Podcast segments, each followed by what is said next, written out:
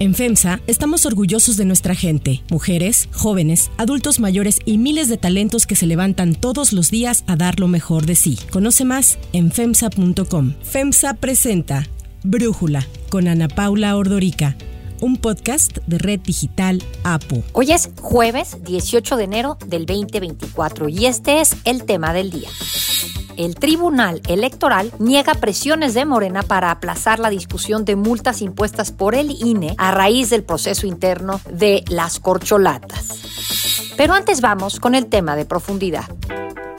El presidente de Argentina, Javier Milei, dio un discurso ante el Foro Económico Mundial de Davos que sorprendió muchísimo por los duros comentarios hacia Occidente. Muchísimas gracias y viva la libertad, carajo. Mi compañero y periodista Carlos Mota se encuentra en Davos cubriendo el Foro Económico Mundial y le agradezco que pueda platicar con nosotros para que nos comente este discurso. El análisis.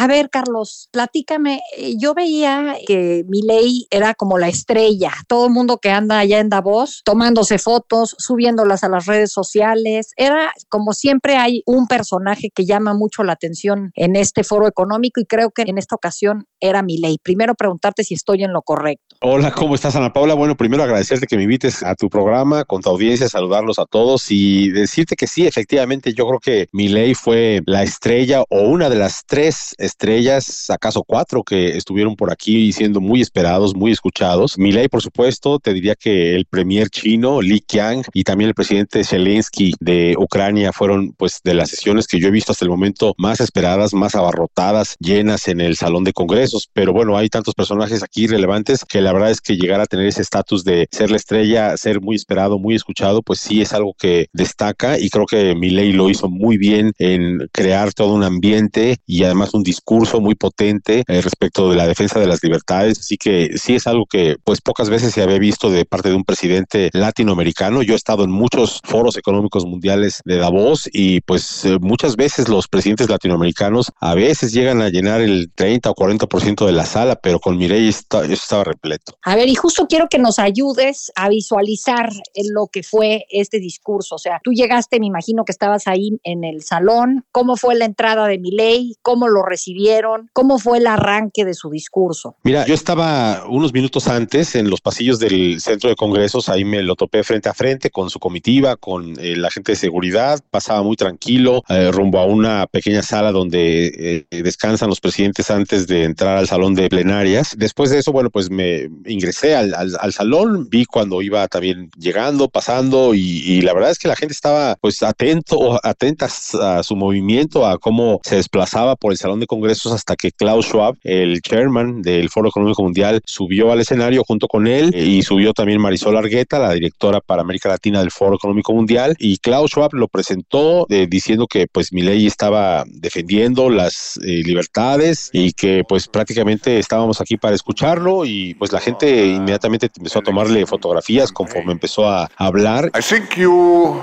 sometimes people would say with more radical methods, but you introduce a new spirit to Argentina, making Argentina much more related to free enterprise, to entrepreneurial activities, also to bring Argentina back to the rule of law. Y Milei planteó de inicio un discurso muy académico, si me permites la palabra, este, una clase de economía muy pura, dando a conocer evidencia empírica de cómo eh, la Argentina pues era una potencia, acaso la número uno hace 100 años en el mundo, y cómo por las ideas socialistas que impregnaron a esa nación durante tantas décadas, pues ahora está sumida en la pobreza y él está recogiendo los pedacitos tratando de regresar las glorias argentinas a lo que fue hace mucho, mucho tiempo. Pero no nada más habló de Argentina, habló del mundo y de cómo este capitalismo de libre empresa es lo que a lo largo de los siglos había generado prosperidad y había generado pues la posibilidad de que sacáramos de la pobreza a muchas personas de todo el mundo. La libertad empresarial, el respeto a los derechos de propiedad, digamos la, la propiedad privada, en fin, todo eso pues sí que ayudó a la gente a emerger de la pobreza y ahora, dice él, se está regresando a estas ideas de izquierda, progresistas, socialistas, que están impregnadas por todos lados y que lo único que hacen es tratar de culpar al capitalismo de la pobreza cuando realmente quien tiene la culpa de eso, pues es el mal modelo, el teórico modelo mal pensado, con malas premisas equivocadas de los eh, las personas de izquierda que están pues al mando de muchas instituciones públicas y de gobierno, Ana Paula. Hoy estoy acá para decirles que Occidente está en peligro. Está en peligro porque aquellos que supuestamente deben defender los valores de Occidente se encuentran cooptados por una visión del mundo que inexorablemente conduce al socialismo y, en consecuencia, a la pobreza. Lamentablemente, en las últimas décadas, motivados por algunos deseos bien pensantes de querer ayudar al prójimo y otros por el deseo de pertenecer a una casta privilegiada, los principales líderes del mundo occidental han abandonado el modelo de la libertad por distintas versiones de lo que llamamos colectivismo. A ver, quiero obviamente profundizar más en todo esto, en cómo dice él que Occidente está en peligro y ver las reacciones que, bueno, que nos platiques tú de las reacciones eh, que viste ahí en Davos a este discurso pero antes de eso, quisiera irme un paso para atrás y si nos puedes platicar un poco de mi ley. Él lleva poco tiempo en la presidencia de Argentina. Yo sé que tú eres alguien que has seguido el discurso libertario de mi ley y en ese sentido preguntarte para quien nos escucha que no esté tan familiarizado con quién es mi ley, si nos puedes decir así una barridita de esa parte de él para ya brincar y entender quizás un poco mejor este discurso. Pues mira, sí, prácticamente mi ley es un académico eh, educado en la Escuela Austriaca de Economía que pues lo que hace y lo que hizo durante mucho tiempo pues es dar clases y, y explicarle a sus alumnos de economía cómo funcionan las leyes del libre mercado, de la libre oferta a la libre demanda de bienes y servicios. Y lo que él hizo muy bien durante pues su previa campaña, la campaña ya política para la presidencia de Argentina, fue con argumentos muy sólidos plantear temas muy sencillos y de sentido común para la gente, ¿no? Si tú compras algo barato y lo vendes caro, pues obtienes una utilidad. Si te suben la cantidad de productos en la oferta de algo, pues baja el precio. Cosas muy sencillas que todo el mundo entiende, porque si hay más oferta, pues baja el precio, todo el mundo lo quiere vender y por lo tanto, pues eh, lo lo, das más barato. Cosas de ese, de ese tipo, de esa naturaleza, es lo que Milei fue poniendo a lo largo de los meses pasados en su discurso de campaña. La famosa motosierra, que le hemos visto en fotografías y tal, no es otra cosa, Ana Paula, sino pues un, una alegoría de cómo comprender que pues todas las instituciones públicas de gobierno en muchas partes del mundo y en la Argentina, lo único que han hecho son crear más regulaciones, más reglas e inhibir las libertades del ser humano para desarrollarse en libertad. Te voy a poner un ejemplo porque tuve acceso a información, pues, eh, pues ya más privada en una sesión a la que asistí aquí en Davos hace un momento, pero en Argentina, por ejemplo, había una cantidad de reglas enormes para alquilar un apartamento o una casa, cumplir con no sé cuántos requisitos. Ni siquiera me quiero imaginar lo que fue la pesadilla para los argentinos durante los últimos años poner en renta, en alquiler su departamento o su casa. Bueno, llegó mi ley y en estas cuatro o cinco, seis semanas que lleva en el poder, lo que hizo fue rápidamente quitar todas las reglas para alquilar una casa, un apartamento, y eso lo que ha hecho en estos días, nos, eh, nos fue relatado, fue, eh, bueno, pues duplicar la oferta, casas y apartamentos en renta. Hay mucha más gente que quiere participar de ese negocio, poniendo en renta su casa. Y eso lo que hizo también es, fue bajar los precios entre 20 y 30%, los precios de los alquileres. Entonces, lo que está haciendo mi ley es dar lecciones de economía básica. Eh, si vendes, si hay mucha competencia, pues bajan los precios. Si hay gente que demanda algo, pues bajan los precios. Si hay gente que demanda mucho un producto y hay pocos oferentes, pues suben los precios, cuestiones de ese tipo. Y eso fue lo que hizo como profesor de economía, lo llevó a una campaña muy pegadora, eh, con, eh, digamos, muy efectiva ante el electorado argentino, que además estaba tocando fondo porque traían, como sabemos, pues una inflación de más de 200%, un peso sumamente devaluado, como siete tipos de cambio frente al dólar y, una pobreza, una indigencia tremenda que pues yo creo que ya no podían tocar más abajo, estaban en un fondo del cual urgentemente querían salir.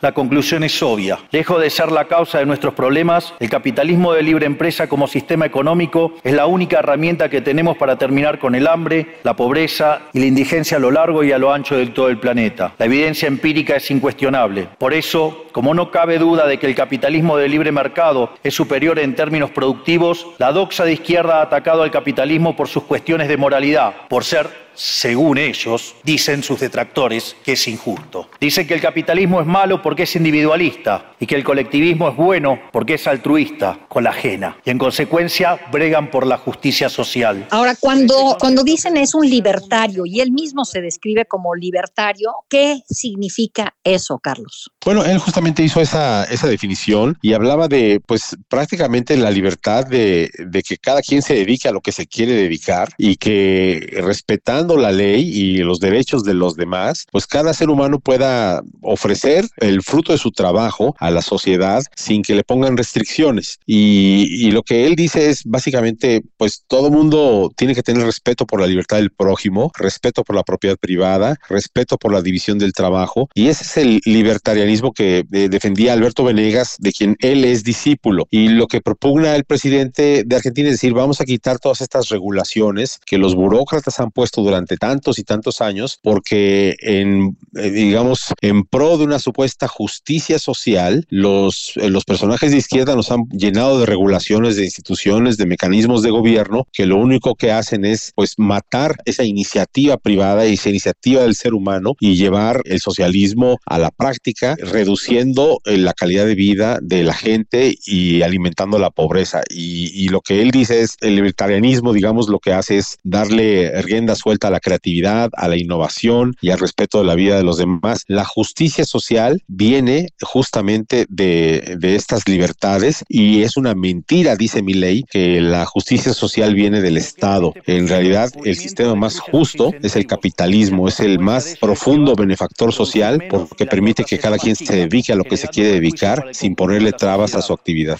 El colectivismo, al inhibir estos procesos de descubrimiento y al dificultar la apropiación de lo descubierto, ata al emprendedor de las manos y le imposibilita producir mejores bienes y ofrecer mejores servicios a un mejor precio. ¿Cómo puede ser entonces que desde la academia, los organismos internacionales, la política y la teoría económica se demonice un sistema económico que no solo ha sacado de la pobreza más extrema al 90% de la población mundial y lo hace cada vez más rápido, sino que además justo y moralmente superior? Gracias al capitalismo de libre empresa hoy el mundo se encuentra en su mejor momento. No hubo nunca en toda la historia de la humanidad un momento de mayor prosperidad que el que vivimos hoy. Ahora, justo habla él en este discurso ahí en Davos en contra del colectivismo, en contra de, pues, lo que, como tú dices, esta justicia social, que si una empresa, por ejemplo, es lo que yo entendí, pero es lo que te quiero preguntar, si una empresa tiene un brazo de filantropía, siente que eso no, no es lo que le corresponde a esa empresa. Y lo mismo el Estado, si el Estado quiere aplicar políticas públicas para intentar lograr justicia social, no lo va a lograr, que la mejor forma es que cada quien se dedique a lo que mejor sabe hacer y así avancen. Entonces, habla de esto en contra del colectivismo. No sé si lo entiendo bien. A mí incluso me hizo pensar en esta escritora estadounidense Ayn Rand, que estaba en contra justamente de este colectivismo y en favor de que pues, los grandes empresarios se dediquen a hacer lo suyo y no se sientan obligados o amenazados por el Estado a través del el pago de impuestos a hacer una contribución adicional. Sí, yo creo que lo, lees muy bien. Quizá tendría una duda respecto de lo que me has dicho en relación con las grandes corporaciones. Si ellas quieren hacer algún beneficio social, si quieren devolverle a la sociedad algo porque sienten que pues, eh, lo deben hacer, pues eh, yo no he escuchado a mi ley criticando eso. A quien sí critica fuertemente es al Estado, al gobierno, al que trata de imponer desde el aparato gubernamental la idea de que el gobierno pues tiene que eh, reequilibrar para ser iguales a todos y reequilibrar esta justicia social, este, pues proveyendo los mecanismos de gobierno justamente para que eso ocurra, porque el mercado libre, eh, pues no, no lo hace de acuerdo a lo que dicen los izquierdistas, digamos, ¿no? Eso sí lo critica y critica fuertemente que eh, pues se hayan apoderado moralmente del discurso cuando realmente lo que dice es que el capitalismo de libre empresa es el único sistema moralmente capaz de hacer prosperar al mundo y eso por lo que te explicaba hace un momento, por esa libertad que genera eh, independencia, innovación y una oferta de productos eh, pues de acuerdo a lo que justamente decías, cada quien sabe hacer mejor. Eh, dijo ley, por ejemplo, que los países libres son 12 veces más ricos que los países reprimidos. Y a lo que se refiere es justamente a estos sistemas en donde los aparatos gubernamentales están cada vez creciendo más, se ponen más leyes para dedicarse uno a una actividad y hay cada vez más instituciones públicas u organismos internacionales a los que criticó también fuertemente, eh, pues que están haciendo de las suyas, poniendo reglas por doquier y, y eso es lo que critica fuertemente. Dice que no tiene que existir todo eso y por eso subraya que Occidente está en peligro y les dijo a los empresarios ahí de Davos aquí, les dijo que pues ellos los empresarios son los héroes de la película porque eh, pues son los que crean innovación y prosperidad y que no deben dejarse de todos estos burócratas que están poniendo reglas y trabas burocráticas. Lo que sí te puedo decir, Ana Paula, es que yo he hablado con mucha gente, muchos empresarios están felices con lo que eh, dijo Milei en su discurso y luego hablé también con algunos burócratas de alto nivel acá en Europa y esos están en contra de lo que dijo Milei, ¿no? Entonces es claro que sí, sí pegó una flecha en el corazón estas discusiones públicas que se tienen aquí en Davos. El libertarismo es el respeto irrestricto del proyecto de vida del prójimo, basado en el principio de no agresión, en defensa del derecho a la vida, a la libertad y a la propiedad, cuyas instituciones fundamentales son la propiedad privada, los mercados libres de intervención estatal, la libre competencia, la división del trabajo y la cooperación social, donde solo se puede ser exitoso sirviendo al prójimo con bienes de mejor calidad a un mejor precio. Dicho de otro modo, el capitalista, el empresario exitoso, es un benefactor social que lejos de apropiarse de la riqueza ajena, contribuye al bienestar general. Justo te quiero preguntar cómo despidieron a Milei después del discurso, pero antes de irme ahí, entiendo que habló de este feminismo radical. ¿Qué fue lo que dijo? ¿Qué opinaste, Carlos? Mira, lo que dijo Milei es que el capitalismo de libre empresa, el capitalismo que había regido al mundo durante tantos siglos, realmente ya incluía la igualdad del hombre y la mujer como iguales ante la ley y que ahora lo que ha ocurrido en los últimos 20, 30 años es que eh, la izquierda progresista, la izquierda radical, la izquierda socialista, al ver que no funcionaba pegarle al tema económico por la caída del muro, tú sabes que eh, pues pegarle al tema económico desde el punto de vista del capital pues ya no funciona, entonces esa izquierda cambió de discurso y ahora se fueron a hablar de eh, pues esos temas de feminismo radical, de la desigualdad del hombre contra la mujer, eh, de la, la pugna del hombre contra la naturaleza, de los temas del aborto y todo esto, entonces ya no le pega a la izquierda, ya no le funciona hablar de temas económicos, se agarra de estos otros temas como la desigualdad de género, como los temas de cambio climático, como los temas de aborto, y ahora van por ese lado con sus ideas, impregnando a la academia, el mundo cultural, los medios masivos de comunicación, los organismos internacionales, creando ideas nocivas y neomarxistas, que lo que dice mi ley es, es justamente están amenazando a Occidente porque pues eh,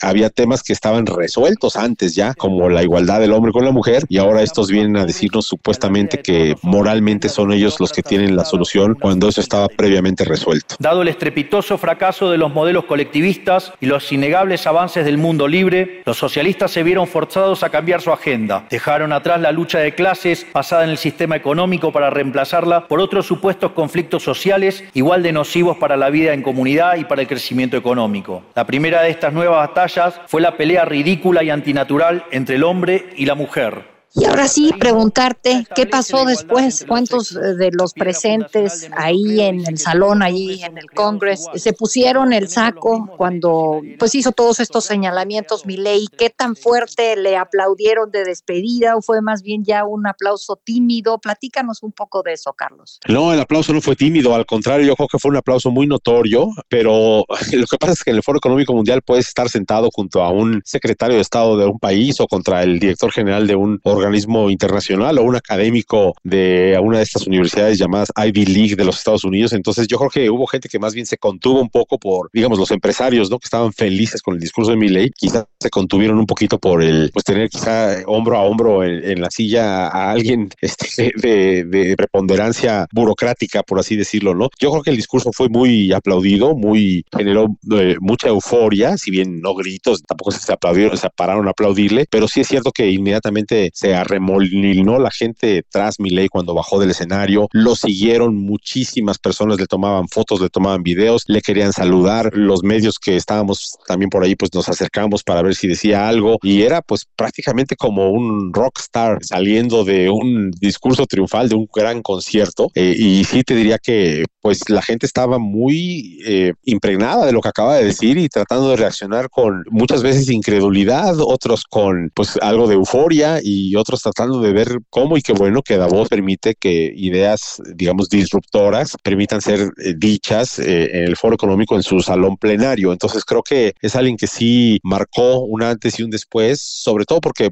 a lo largo de tantos años hemos escuchado pues discursos un poco más homogéneos respecto de cómo tiene que ser la prosperidad económica y social de, de las naciones, pero pues Milei vino a dar una clase y una evidencia empírica, además inequívoca, con el ejemplo de los argentinos, de cómo están en la pobreza, eh, gracias a todas esas ideas socialistas y de izquierda progresista que han prevalecido en, en Argentina durante tantos años. Este fenómeno de empobrecimiento que produce el colectivismo no es una fantasía, ni tampoco fatalismo, es una realidad que los argentinos conocemos muy bien desde hace por lo menos 100 años, porque ya lo vivimos, ya pasamos por esto, porque como dije antes, desde que decidimos abandonar el modelo de la libertad que nos había hecho ricos, estamos atrapados en una espiral descendente donde cada día somos más pobres. Esto es, ya lo vivimos nosotros y estamos acá para alertarlos acerca de lo que puede pasar si los países de Occidente, que se hicieron ricos con el modelo de la libertad, continúan por este camino de servidumbre. Carlos Mota, muchísimas gracias por darnos este análisis, por platicarnos de esta intervención tan interesante de mi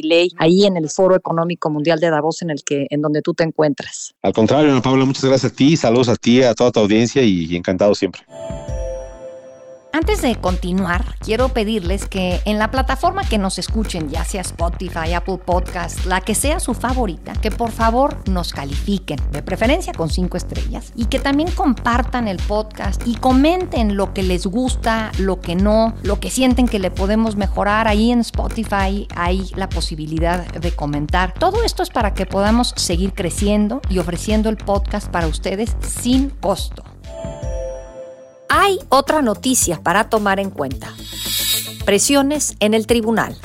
Ayer circuló un trascendido que apuntaba a supuestas presiones de Morena al Tribunal Electoral para aplazar las discusiones y resolución de una multa que el INE impuso a Morena por las irregularidades detectadas en el financiamiento del proceso interno que llevó a cabo para elegir a su corcholata presidencial. El Consejo General del INE confirmó cuatro multas a Morena tras la revisión que hizo a los informes de ingresos y gastos del proceso interno del partido. Las multas impuestas son de poco más de 61 millones de pesos. 20 millones corresponden a gastos que Morena omitió reportar a la autoridad por concepto de eventos y propaganda localizada en las visitas de verificación. 37 millones por la omisión de gastos para propaganda colocada en la vía pública. Los espectaculares que todos vimos tapizaron las ciudades del país. Un millón de pesos por la omisión de reportar gastos realizados por concepto de transporte y 3 millones más por no presentar la documentación o evidencia que justifique el gasto realizado por concepto de bitácoras de gastos menores. El trascendido publicado por el diario diario Reforma en su columna Templo Mayor, apuntaba que Morena habría pedido al magistrado Felipe de la Mata retirar del orden del día este proyecto, pues no resultaba conveniente que el asunto se discutiera un día antes al cierre de precampaña de Claudia Sheinbaum, que va a ser hoy en la tarde en el Monumento a la Revolución. El asunto estaba listo para ayer miércoles para su análisis y discusión y sin embargo, de manera sorpresiva fue retirado por el magistrado ponente. Así lo cuestionó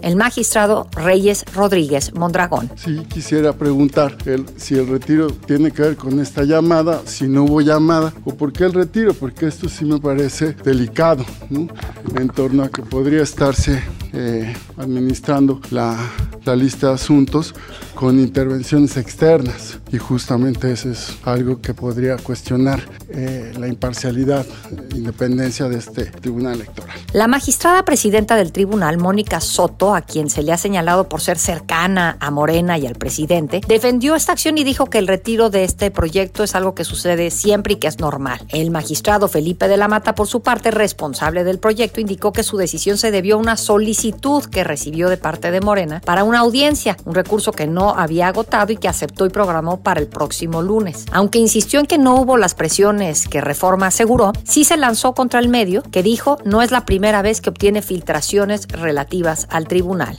Las filtraciones al Reforma no son nuevas. Siempre ha habido aquí, digamos aquí, personas cercanas al Reforma que han filtrado cosas. Me acuerdo perfecto de mi proyecto del PES, que fue filtrado a ese que es uno de los diarios más importantes de México. No me sorprende que se haga algún de filtración de ese estilo. Sin embargo, esta filtración, como casi todas, cabe decir, se trata de una mentira.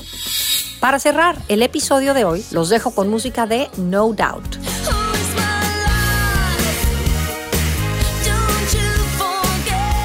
El tan esperado reencuentro de esta banda de los noventas, No Doubt, se dará en el marco del Festival Coachella 2024 que se celebrará en Indio, California, en abril. El reencuentro ha causado mucha expectativa, pues la banda no ha lanzado ningún álbum desde Push and Shove en el 2012 y permanece inactiva desde su último show en el 2015.